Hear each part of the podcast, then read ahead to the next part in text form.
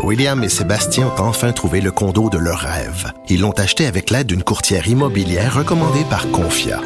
Parmi les courtiers qui leur ont été proposés, William et Sébastien ont choisi de faire affaire avec Hélène.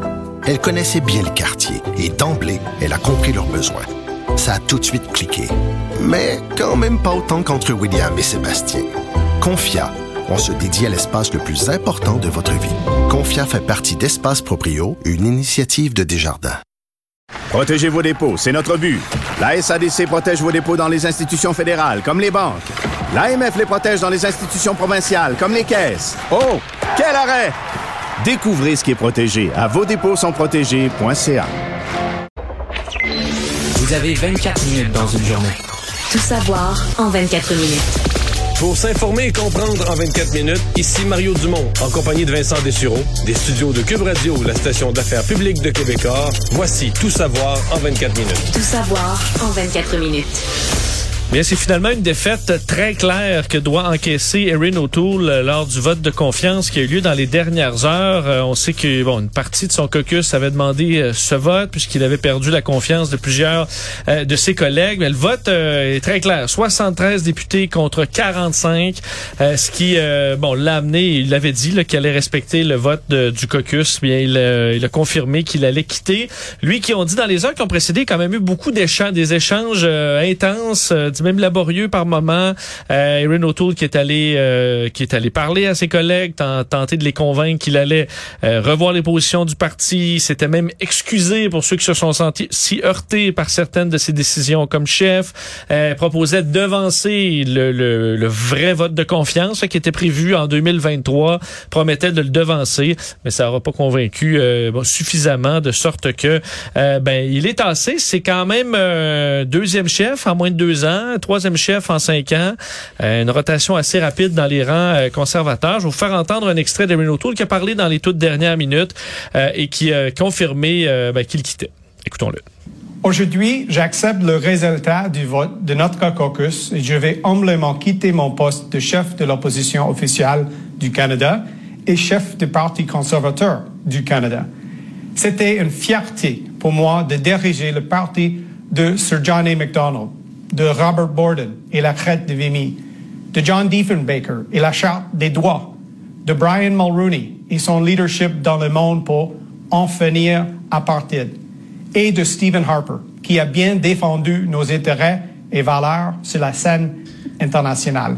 Et il a voulu rappeler aussi le côté, bon, visiblement ses visions plus progressistes dans l'aile des, bon, dans cette aile euh, des, conservateurs, citant que le parti conservateur avait été le parti à mettre une première euh, femme première ministre, euh, donc avec Kim Campbell, premier ministre noir aussi, parlait qu'on devait s'unifier dans ces temps difficiles au Canada. Alors comme peut-être dernier message en tant que chef, tenter de, de, de rappeler que c'est c'est par l'unité qu'il voit la solution dans le parti conservateur. Euh, c'est pas ce qui va se passer. Ben c'est intéressant de, d'entendre sa, fin, euh, son, espèce de legs qu'il a voulu laisser. Euh, je pense qu'il doit craindre, comme beaucoup d'autres conservateurs, une dérive du parti vers le trumpisme, vers des extrêmes, vers les théories complotistes, etc. Euh, il y en a plusieurs éléments. Vers la, dérive, évidemment, vers la, droite religieuse aussi. Plusieurs dérives qui guettent le Parti conservateur. Et euh, bon, tout à l'heure, Alain Reyes nous disait en ondes d'être relativement optimiste pour l'avenir du parti, que Justin Trudeau va avoir trois mandats de fait dernière à, la prochaine élection, donc ça va être un peu l'occasion de, le remplacer, une occasion historique pour les conservateurs. Moi, je partage pas cet optimisme. Pour, l'instant, ce que je vois, c'est une voie, une large voie libre devant Justin Trudeau, puis un parti conservateur très, très, très, très divisé. Donc, là où je peux me tromper, c'est vrai que des fois, le leadership peut, euh, mettre du silicone dans toutes les craques. D'un coup, euh, tu, tu, règles tous les problèmes, les divisions, avec un leader vraiment fort autour duquel les gens se réunissent. Mais aujourd'hui, je le vois pas. Là. Je, tu vois pas de nom, quelqu'un qui unit... Du tout, du tout, du tout. Euh, et les, les craques à l'intérieur du Parti conservateur sont profondes. Là, dans l'Ouest, t'as de l'anti-Québec beaucoup plus fort que jamais, de l'anti-loi 21, etc. Alors que la position du Parti conservateur, c'était on se mêle pas de ça. C'est l'Assemblée nationale. Nous, on est un parti qui respecte les juridictions des provinces. Euh, t'as du, du, du religieux, t'as du complotiste, t'as du Trumpiste. T'en as là pour tous les goûts. Euh, on l'a vu d'ailleurs autour de la manifestation des, des camionneurs, les divisions dans le parti. Donc, je je sais pas. Je, J'étais conservateur, euh, j'aurais, disons, faudrait, faudrait que je me parle à moi-même pour demeurer optimiste. Là. Ouais. Est-ce que ça, ça nous amène à, à croire que les élections vont vraiment être loin ou au contraire que M. Trudeau pourrait être tenté dans le Ben, tumulte, peut-être pas maintenant, mais plutôt Parce prévu? qu'on est dans un système ben, d'abord d'élections à date fixe, mais là, comme il est minoritaire, ça lève l'obligation des élections à date fixe. Mais quand même, à la dernière élection, M. Trudeau a eu peur là, euh, de l'électorat et la seule, la, la colère de l'électorat reposait sur une chose, c'est de faire des élections pour rien. Je pense pas que tu peux le faire deux fois de suite. Je pense que pour déclencher d'autres élections, il faudrait qu'il y ait un motif vraiment gros ou qu'il soit renversé par les partis d'opposition à la Chambre des communes. Mais il est quand même présentement dans une position très confortable avec des partis d'opposition très affaiblis. Ah, tu sais, dans un avenir prévisible, je vois pas qu'est-ce qui pourrait justifier dans l'œil de l'électorat que Justin Trudeau se contente pas de gouverner, là, qui déclenche des élections. Donc, euh, les conservateurs ont du temps, mais tout à l'heure, Alain Reyes nous disait, ben, on pense qu'il faut choisir un nouveau chef assez vite. Oui, d'ailleurs, il y a beaucoup de réactions. On parlait de... Bon, euh, on a entendu Gérard Deltel aussi qui a réagi tantôt. Je vais vous faire entendre un extrait à la, à la sortie carrément de ce vote. Le Pierre Paulus et Luc Berthold qui se sont exprimés sur, euh, sur ce vote de confiance échoué pour Erin O'Toole. Il y a différentes raisons pour lesquelles les députés avaient, certains avaient de- moins de confiance envers lui. Euh, pour nous, c'est une question qui était plus généralisée au niveau du leadership, au niveau de la situation qu'on vivait avec le caucus. Donc, pour nous, il devait y avoir quelque chose qui se passe. On peut pas nier qu'effectivement, il y avait des divisions, qu'il y avait des frictions dans le parti. Cependant, je pense que on a une occasion là, de se tourner vers l'avant puis de- d'essayer de, trouver une, une façon de réunir puis de faire travailler tout le monde ensemble. Ah, c'est des vieux pieux, là. Oui. Il faut travailler tous Ben. ensemble, tout ça, mais là, vous dites pas du tout la même chose. Ben, Gérard Deltel disait euh, l'avenir est devant nous. Ben, ça, c'est vrai. c'est sûr que ça, C'est la seule certitude pour les conservateurs. l'avenir ça peut être une catastrophe aussi, mais il est, Il est pas nécessairement rose, mais il est, devant il est devant. Il est ça, devant ça, nous. c'est la ça, seule certitude. Euh, bon, la situation euh, à Québec inquiète euh, avec ces camionneurs qui euh, s'organisent pour euh, manifester à compter de demain, faut dire, dans le centre-ville de, de Québec, alors que le carnaval est sur le point de commencer vendredi. Les policiers de Québec se préparent tranquillement à l'arrivée de ces de ces camionneurs qui, bon, au dire d'un des organisateurs, entre autres le Kevin Bilodeau, aujourd'hui sur les réseaux sociaux, disait vouloir staller Québec. C'est le mot utilisé, donc carrément le bloquer plusieurs endroits du centre-ville. Invitait même des camionneurs qui ont des camions Ouais. saisonniers. Ça, ça n'a pas d'allure. Ça, faut qu'on en parle. Vas-y, là, mais faut qu'on en Bon, parle. s'il y a des camionneurs qui ont des trocs saisonniers qu'ils peuvent venir parquer, Exemple, peuvent- des, des gens qui font du sable l'été ou qui n'ont pas besoin de leur camion l'hiver. Exact. Et qui peuvent rester là euh, parce que ça va être un siège aussi à Québec. S'ils peuvent apporter leur troc, contactez-moi en privé. Alors, on recherche des camionneurs qui ont des camions qu'ils n'utilisent pas pour aller bloquer le centre-ville c'est plus une pendant des semaines. manifestation, là. Moi, qu'un camionneur à Ottawa, puis je dis pas que c'est correct là, qu'il bloque Ottawa depuis cinq jours, puis les commerces sont fermés, mais ce que je veux dire, c'est que c'est qu'il y a une sorte de légitimité dans le fait que t'es un camionneur, tu sacrifies ton travail, là, tu travailles pas cette semaine, t'es là, toi, avec ton camion comme manifestant, Il y a un sacrifice là, de ton il y a un euh, sacrifice de ton temps, de ton gagne-pain. Je sais qu'il y a des gens qui disent ça n'a pas d'allure de manifester qu'un gros camion au centre d'une ville où tu es tellement large que tu bloques les rues, c'est une autre affaire. Mais, mais par contre, d'aller do- un camion inutilisé, l'hiver par exemple, d'aller le domper dans la ville de Québec pour bloquer des rues, d'aller le mettre de travers d'une rue pour bloquer une rue, ça n'a pas d'allure. C'est plus une manifestation. Je veux dire, à ce compte-là, on peut mettre n'importe quoi. Les gens peuvent aller mettre euh, des, des, des, des, des, des vidanges, toutes sortes d'objets, des containers, euh, des, des, Ouais, vider un camion de, de blocs de ciment euh, Dans le milieu de la rue. du pont euh, le matin. Là. Parce qu'on a un camion qui est plus qui est plus le camion d'un camionneur qui y va, c'est juste un objet là. Puis là, des objets dans les rues, on peut en mettre. Donc je je vois pas autre chose que si quelqu'un faisait ça, ben là, je veux dire, c'est remorquage instantané là, puis aux frais du propriétaire, puis salut. Mais on on parle carrément, on parle plus du tout de dans ce cas-là, on parle plus d'une manifestation, on parle du dépôt sur la voie publique d'objets qui n'ont pour but que de la bloquer, là, que de- de- d'empêcher d'entraver la circulation. Et euh, ben, on sait que le cortège, là, entre autres celui euh, du, de Rambo Gauthier, là, est attendu euh, en fin de journée jeudi. Passe de partie de la côte nord, va passer par le Saguenay dans le but de, de bon d'augmenter le nombre de camions. Euh, Aujourd'hui, le, le maire de Québec, euh, Bruno Marchand, qui parlait à notre collègue Philippe Vincent Foisy, montrait un peu ses couleurs là, sur le fait que bon, on sait, il est un peu entre la tolérance et la fermeté. Là, le maire, le, le- le maire Marchand s'inquiète entre autres de ce qu'il voit à Ottawa, voyant que le respect qu'il demandait, parce qu'il dit oui, les gens peuvent peuvent manifester, mais ils demandent du respect. C'est sa première réaction. Lorsqu'on parlait de Québec, ben, le respect en ce moment à Ottawa, il ne le voit pas dans beaucoup de gestes. On peut l'écouter. Il y a des leçons à apprendre d'Ottawa, là. Il y a des leçons à apprendre quand on est rendu à avoir des confrontations entre citoyens manifestants, quand on, est, on manque de respect envers les citoyens ou les commerçants, quand on respecte pas des mesures sanitaires, quand il y a des gestes qui sont posés qui sont déplorables. On appelle plus ça du respect.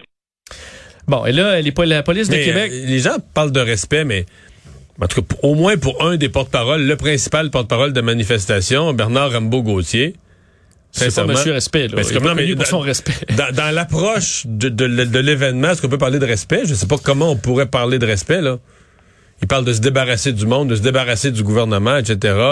Ben, la police de Québec est en communication avec euh, bon des dirigeants. Euh, on prévoit peut-être l'utilisation de zones de stationnement pour les camionneurs. Mais là, est-ce que les camionneurs vont se bagarrer rendez-vous dans le grand stationnement là euh, du Walmart? Je suis pas sûr à quel point ils vont. ils seraient d'accord avec tout ça. Est-ce qu'on va bloquer une partie du centre-ville, carrément tous les camions ou même tous les véhicules, dans le but que les gens puissent circuler? Parce que le carnaval a fait le point tantôt dans les dernières minutes pour dire ben nous on ouvre les les événements auront lieu comme prévu pour l'instant. Alors, les gens sont invités euh, à aller à Québec. Euh, je peux vous faire entendre aussi le premier ministre François Legault euh, et la ministre du Tourisme, Caroline Proux. Caroline Proux est assez ferme là-dessus, disant s'inquiéter du ben, des commerçants, des hôteliers, des restaurateurs dans ce coin-là qui souffrent et qui vont souffrir encore à cause de ça. Ben, je fais confiance aux policiers. Euh, je pense euh, aux policiers de Québec, le maire de Québec. Euh, Est-ce qu'ils vont intervenir, les policiers, pour, euh, pour, pour, permettre le carnaval? Ben, il faut que les règles soient respectées. C'est difficile pour l'industrie touristique. On a injecté 1 milliard 200 millions depuis deux ans. Je pense que c'est assez clair, les difficultés que l'industrie a vécues. Il y a peu de touristes internationaux, il n'y a pas de croisière internationale. Euh, les restaurants ont été fermés, c'est dur pour les commerçants. Je vous demande gentiment de permettre à ces gens-là de tenir euh, le festival. Euh, je dois dire, le message est assez émotif là, de, de la ministre du Tourisme. Je dois te dire, Vincent, je dois te raconter que la situation de Bernard Rambaud-Gauthier euh, a fait cette semaine pas mal, j'ai des, des sources sûres qui me disent qu'elle a fait pas mal de bruit dans la FTQ, la FTQ Construction entre autres. Parce qu'il joue encore un rôle. C'est pas clair pour moi de toute la structure, comment ça fonctionne, tous les postes, mais il a encore un poste au sein de la FTQ Construction. Il a demandé de l'argent à la FTQ Construction. Ça, c'est le volet qu'on a su publiquement. Et la FTQ Construction lui a répondu dans un communiqué avec beaucoup de fermeté. Là. Puis même en lui disant, nous, on veut des gens qui respectent les règles sanitaires et tout ça. Donc, aucune, aucune sympathie pour sa cause. Je crois comprendre que Rambo Gauthier est pas content de ça. Euh, mais il y a des gens à la FTQ Construction, semble-t-il, qui disent là, c'est assez. Euh, il fait plus de syndicalisme, il fait du complotisme. Il fait de, l'organisation contre les mesures sanitaires. Euh, je sais plus dans les droits des travailleurs là. Sur, il, est plus, il est plus dans son rôle. Mais ils ont peur de lui. Ils ont peur de lui. Ils disent qu'il est trop puissant. Il contrôle des gens de la Côte-Nord. Il pourrait organiser des désaffiliations de la FTQ. Il y a de l'influence dans d'autres régions du Québec. Je sais pas lesquelles. Peut-être Saguenay-Lac-Saint-Jean ou d'autres. Il a donc son influence déborde de la simple région de la Côte-Nord. Mais c'est pas tout le monde qui pense pareil à la FTQ. Il y a des gens qui disent, pour l'image de la FTQ, tout ce qu'il fait, c'est plus acceptable. On est aussi un syndicat qui représente des travailleurs de la santé. Il y a des gens qui disent le, seuil est franchi. Pour l'image du syndicat. Euh, mais donc, on était satisfait avec le fait des fois de jouer au matamor, mais pas quand ça, ça se revire contre nous? Ben, je pense qu'il y a un point de rupture. Je pense qu'il y a un point de rupture. Mais non, mais il y en a d'autres qui disaient, euh, je, comprends, il y en a d'autres qui disent on peut pas se débarrasser, on peut pas se débarrasser de lui. D'autres disent non, non, non, euh, il est trop puissant, il est trop fort, on va perdre du monde. Euh. Mais ce que je te dis, c'est que dans la FTQ Construction, et ma compréhension, c'est que ça a remonté aussi au niveau de la FTQ, FTQ, le gros syndicat. C'est une l'affaire, dans le fond, de la demande de subvention de Rambo Gauthier à laquelle ils ont dit non. Nous autres, c'est la pointe de l'iceberg que le public on a vu. Là. Ça, on l'a vu, une demande à la FTQ Construction. La FTQ Construction dit non. Mais en dessous, là, c'est un gros bordel. C'est un sujet de préoccupation. Ça a fait jaser. Euh, ça a créé des discussions internes à l'intérieur de la, de la FTQ Construction. Donc, euh, à suivre. Surtout qu'on s'entend que la majorité des travailleurs sont vaccinés, respectent les règles, euh, de sorte qu'ils doivent pas être tous d'accord de donner des, euh, des cotisations syndicales pour mais ça, je sais pas. Est-ce qu'il y a une partie des activités de Rambo Gauthier qui sont financées par la, la, la, FTQ, la FTQ Construction? Je sais je, je pense qu'en tout cas, ils donnent pas de subvention spéciale pour ça. Euh, mais regarde, ça Ça l'a fatigué cette semaine. Euh, un mot sur la situation à Ottawa, parce que bon là, c'est compliqué. Il y a de l'exaspération chez les citoyens, euh, pour les résidents d'Ottawa. La police d'Ottawa, d'ailleurs, qui a annoncé euh, une troisième arrestation aujourd'hui, celle d'un Québécois de 48 ans euh, qui est accusé d'avoir proféré des menaces et d'encourager à commettre un acte criminel qui n'a pas été commis, mais avoir encouragé à le commettre. L'accusation qui est liée à des menaces sur les réseaux sociaux. Bon, il y a eu deux arrestations aussi de deux personnes impliquées dans, le mouvement de protestation, des plaintes aussi à l'étude. Je vais faire entendre un court extrait du point de presse de la police euh, d'Ottawa. C'est en anglais où il explique que euh, on évite les confrontations, mais ça ne veut pas dire que les enquêtes ne se font pas et qu'il n'y aura pas euh, des conséquences pour les gens qui font du trouble à Ottawa présentement. For those that have significantly contributed to the majority of the traffic chaos that we have endured in the city, there will be charges pursued against you. We are We are charging. We are investigating all bad actors. All options are on the table. Bon, alors disant que ceux qui ont contribué au chaos là, qui a lieu à Ottawa, euh, ben, qu'il y a des enquêtes, qu'il y aura des accusations et que vous allez faire face à la musique, en gros. La, police a décrit quand même un, euh, des manifestations. Je sais que les manifestants se plaignent contre les médias, qu'on le présente négativement. La réalité me semble tout autre, Vincent. Les médias présentent assez positivement la manifestation. Oui, en ayant montré des débordements, mais des gestes. Tu sais, des choses que, tu dis quelque chose qu'on n'a jamais vu dans l'histoire, c'est sûr qu'on va le montrer à TV. Là. Des gens s'attaquent aux au monuments euh, qui commémorent nos, nos soldats morts à la guerre, euh, la tombe du soldat inconnu, puis tu vas pisser là-dessus je pense que ça va passer inaperçu. Mais non, c'est des gestes qu'on n'a jamais vus dans l'histoire. Lancer des roches aux ambulances, c'est des gestes qu'on n'a jamais vus dans l'histoire. Donc, euh, c'est sûr que ça tire l'attention, mais globalement, on a présenté des manifestants souriants, on leur a donné la parole toute la fin de semaine à répétition. Alors, la police nous montre euh, dans son, tu sais, un autre D'autres visage, qui a eu beaucoup de crimes, euh, de la violence On parle d'actes criminels, le bruit incessant qui a rendu insupportable pour les citoyens, beaucoup d'intimidation aussi qui a été repéré par les policiers. Donc, ils ont décrit quand même une, plusieurs actes répréhensibles qui, que eux, euh, eux voient. Là. Beaucoup plus que ce que les médias ont présenté. Là. Donc, la, police d'Ottawa présente un portrait plus sombre de la manifestation euh, que, que les médias. Les médias, est-ce que les médias ont peur jusqu'à un certain point de, euh, de, de, se faire accuser de mal présenter les manifestants au point qu'on est on est biaisé de l'autre bord là? Ben, et pour te montrer l'exaspération des gens là, à Ottawa, je vais te faire entendre un, bon extrait d'un, d'un, résident qui est euh, bon qui est justement propriétaire d'un restaurant, un restaurateur à Ottawa, exaspéré de la situation et qui a un avertissement même à faire aux gens de Québec euh, que ça risque d'être compliqué en fin de semaine. Écoutons-le les citoyens d'Ottawa sont vraiment écœurés, les commerçants aussi. Euh, on dirait qu'il n'y a pas de fin, quoi. Tout ce qu'ils ont suivi depuis vendredi passé, les gens sont écœurés. On voit des dames qui sont dans la rue en train de, de, de, stopper les camions, essayer d'intervenir. Maintenant, c'est quasiment un siège. Là, là on s'en va à Québec. Ben, bonne chance Québec, parce que physiquement, euh, nous, on a une leçon ici à retenir. Là, ça fait depuis vendredi passé que ça se passe. Là. Tout est arrêté au cœur de, au, d'Ottawa. Les gens ne peuvent plus travailler, les ponts sont bloqués. Alors, il s'agit de Claude Bonnet euh, qui, euh, lui, bon, eux doivent vivre ça depuis plusieurs jours. Plusieurs qui disent des résidents d'Ottawa ben, ne plus être capables de dormir parce que les klaxons sont incessants. Lorsqu'ils sortent à l'extérieur avec leurs masques, se font insulter. Plusieurs commerces qui sont tout simplement fermés euh, à, raison de la situation. Alors, ça devient très, très difficile et eux réclament une intervention policière alors que les policiers, eux, sont davantage installés pour, pour durer. Ouais, mais il y a un mouvement sur les réseaux sociaux qui demande la, la démission du chef de police d'Ottawa tellement qu'ils sont insatisfaits du, du travail. Peut-être qu'ils demandent l'impossible. Peut-être que la police est, pas en mesure d'intervenir dans ce genre d'action-là, mais les citoyens sont vraiment pas satisfaits de l'attitude de la police. Point de presse aujourd'hui du nouveau directeur de la santé publique, euh, Dr Luc Boileau, euh, qui a fait un portrait de la situation de la COVID au Québec avec des scénarios optimistes et aussi assez pessimistes, rappelant que selon euh, les modèles réalisés par l'Institut national de santé publique du Québec, l'assouplissement des mesures sanitaires, donc le déconfinement qu'on est en train de vivre, pourrait propulser les cas de COVID vers le haut et qu'on s'attend dans le courant du mois de février à avoir une hausse de cas et possiblement même une forte hausse des hospitalisations et de décès, montrant donc qu'on n'est pas sorti du bois. D'ailleurs, les euh, statistiques, les, les, les, projections qui ne prennent pas en considération le nouveau sous-variant, euh, donc euh, BA2, là, qui pourrait être même encore plus contagieux.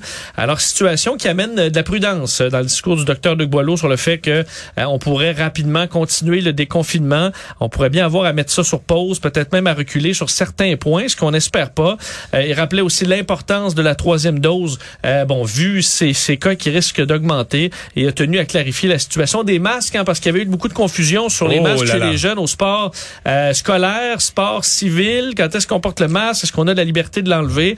Euh, il a tenu, tenu à rappeler là, que dans les euh, clubs civils qui sont, bon, on parle de les, les jeunes qui sont âgés de 10 ans et plus, doivent porter le masque en tout temps, mais peuvent le retirer brièvement lors d'un effort physique intense. Il a dit que selon lui, pour tous les sports, à l'école, au civil, euh, bon, on devait porter le masque et qu'il allait tenter d'améliorer la clarification de Mais. Je pense que la santé publique doit comprendre qu'au-delà de la science pointue sur laquelle eux travaillent, il y a une partie de leur devoir, c'est d'établir des règles qui sont compréhensibles, assez simples pour être... Puis quand je dis compréhensible, pas compréhensible pour des petits groupes de gens qui les étudient, là. Compréhensible pour, mettons, dans le, dans le sport, là, des centaines et des centaines, des milliers de bénévoles et qui veulent les appliquer parce qu'ils veulent organiser le sport, mais qui vont pas passer euh, huit soirées à étudier ça, là, tu sais, qui... Donc, euh, il y a une, euh, je pense qu'il y a un devoir d'essayer de faire des règles qui sont ramassées, qui sont un, peu- un peu universelles, un peu simples à comprendre. Tout savoir en 24 minutes. Joanne Beausoleil, qui était directrice générale par intérim de la Sûreté du Québec, conservera finalement son poste de chef de la Sûreté du Québec pour les sept prochaines années.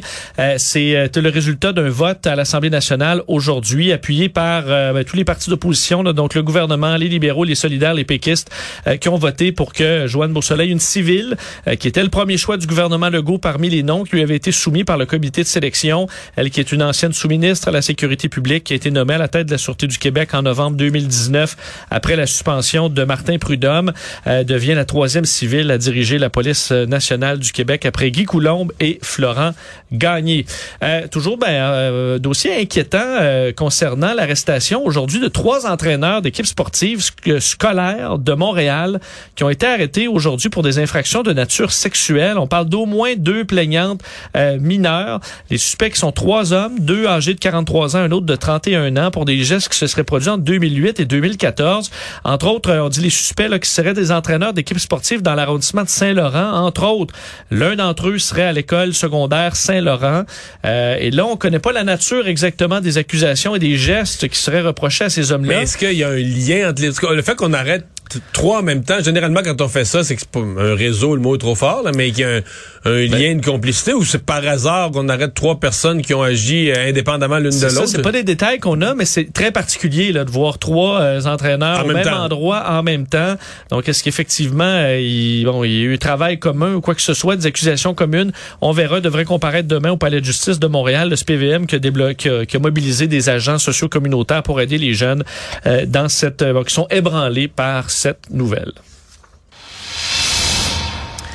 Euh, revenons sur la COVID avec la situation aux États-Unis qui, euh, Mario, est inquiétante vu le nombre de décès qui est extrêmement élevé. On l'oublie, on, on le couvre Mais- moins depuis un Mais certain temps. Aujourd'hui, j'ai même vu cette nouvelle-là dans les grands médias économiques, là, où on, on a rendu qu'on fait de, de, de- de la quantité de décès une nouvelle d'ordre économique. Euh, qui, ben, disons, un boulet on, au pied. on dit qu'on va pogner 900 000 quelque part euh, dans la deuxième moitié de février. là. Euh, 900 000 exactement. décès depuis le début de la pandémie. 900 000 décès d'ici la mi-février, c'est ce qu'on prévoit parce que présentement la moyenne c'est 2600 morts par jour aux États-Unis. On franchit, de- on a franchi cette semaine le cap des 3000 Tu sais, C'est plusieurs encore fascinant. Il ne se passe pas une journée, pas une journée sans que je reçoive des messages de gens qui disent Regardez aux États-Unis, c'est ceci. Comme si aux États-Unis, ils l'ont euh, l'affaire, eux autres. Écoute, c'est, on n'est pas loin d'un 11 septembre par jour, là. On le sait, là. Euh, on l'a vécu. C'est de même depuis, des, depuis deux ans. Il y en a eu plus que tout le monde. Là, on va approcher effectivement du million euh, de morts dans les prochaines semaines. D'ailleurs, ça, on dépasse le pic euh, du, euh, du de l'automne dernier, alors que c'était le variant Delta. On approche les pics avant euh, le vaccin. Les décès qui ont augmenté de 36 là, depuis deux semaines aux États-Unis. Et ce qui est inquiétant, selon le New York Times, c'est que si on compare les taux de mortalité entre les États-Unis et les autres pays développés, mais les États-Unis sont en queue de peloton pas mal. En fait, seulement la Russie, l'Ukraine, la Pologne, la Grèce et la République tchèque ont des taux de mortalité plus élevés. On dit surtout relié au fait que les médicaments et les traitements dans ces pays-là sont en, en pénurie en ce moment, euh, mais qu'aux États-Unis, c'est pas le cas et que c'est davantage de taux de vaccination très bas euh, qui cause beaucoup de mortalité dans le pays. Alors, Et le taux d'infection très élevé. Le, nombre de cas absolument euh, dans débile. une population peu vaccinée. Alors imaginez-vous 2600 morts à tous les jours aux États-Unis. Euh, c'est le c'est le bilan qu'on a. Et je termine sur ben, une note olympique puisque le comité euh, canadien annonçait aujourd'hui les porte-drapeaux. Euh, et ce sera tout québécois, les Québécois Marie-Philippe Poulain et Charles Hamelin, euh, qui seront les porte-drapeaux lors des cérémonies d'ouverture. donc, Très bon choix. Très bon Des- choix. Des Olympiens déjà reconnus. Marie-Philippe Poulain, capitaine de l'équipe féminine de hockey, elle qui a remporté deux médailles d'or. Charles Hamelin, ben, les médailles, écoute, il, On les compte plus. il ne les compte plus. Il a décroché cinq médailles, dont trois d'or. Alors, les deux qui étaient très heureux parlaient d'un, de, qu'ils devaient se pincer pour y croire qu'ils ouvriront la marche pour les Canadiens aux Jeux de Pékin. T'oublies la nouvelle la plus importante du jour. Ah, côté pas les marmottes? Ouais. Ah, les marmottes. Écoute, Mario, les marmottes, là, ils s'entendent pas. Puis là, je sais pas, Mario, si ça peut être un signe que c'est peut-être pas fiable, parce que il y a une marmotte qui dit une affaire, il y a une marmotte qui a vu son ombre, l'autre, elle l'a pas vu. Moi, je me fie quand même à celle de Val d'Espoir en Gaspésie. Et Phil, euh, ben, il a dit qu'il restait six semaines d'hiver. Alors, je sais pas si vous en doutiez, d'ailleurs, qu'il allait faire le printemps dans quatre semaines, mais et euh, l'hiver va être long. Sais-tu quand tu vois pas ton ombre que l'hiver est long? Je suis un peu Je confus me dans les jamais. marmottes. Je me souviens jamais. À chaque année, je suis renversé par deux choses que l'humanité s'intéresse aux siffleux. Oui. Parce que moi, je viens d'une ferme, c'est un siffleux. Puis la chose qui m'inter- qui m'interpelle le plus, c'est que, tu sais, ils ont une marmotte dans les mains. Là. Nous, on vient tout exciter, on met la caméra là-dessus, on monte Ouais, ça à la TV. Tu sais qu'il y, a- il y a un épais là, qui a élevé une marmotte pendant toute l'année pour essayer... qui l'a nourri, qui a donné de la moulée. épais, mais- Dans une place où ça pue, puis là, il gardait une marmotte. Non, Ben, ça? il- il- Mais j'avoue que c'est pas, pas Tu le gardes, une marmotte, de... tu gardes une marmotte pendant 365 jours, tu te donnes ça, tout ce trouble-là pour que pendant deux minutes... Pour qu'elle voie son ombre ou pas. Résumer l'actualité en 24 minutes, c'est mission accomplie.